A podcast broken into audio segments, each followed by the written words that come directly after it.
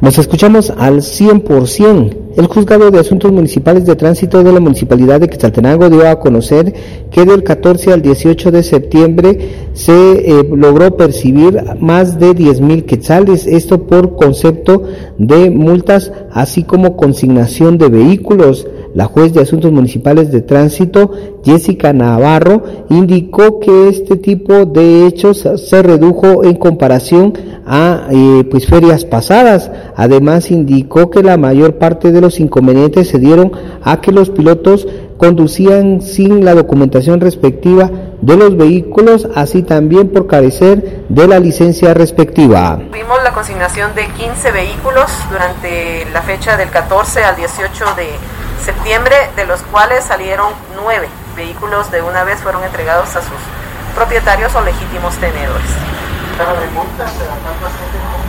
Sí, en cuanto a las multas, nosotros eh, tuvimos un cobro de 10.750 quetzales durante esos días, los cuales fueron recaudados directamente por Tesorería Municipal, quien también se encontraba de turno ahí en las instalaciones del depósito municipal para hacerles más fácil ah, el trámite en cuanto al pago a las personas que necesitaban retirar sus vehículos.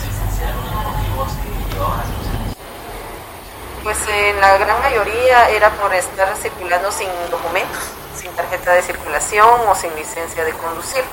Eh, dentro de, los, de las consignaciones, pues algunas fueron llevadas directamente por Policía Nacional Civil en apoyo a Policía Municipal de Tránsito. Según se ha dado a conocer por autoridades de tránsito, así como jefes de otras dependencias, para este año no se tuvo mayor complicación con el fluido vehicular y esto debido a que la Feria de la Independencia se realizó en dos puntos de la ciudad de Quetzaltenango, lo que provocó que no existiera aglomeración de personas y de vehículos en un solo lugar. Regreso a cabina como nos escuchamos.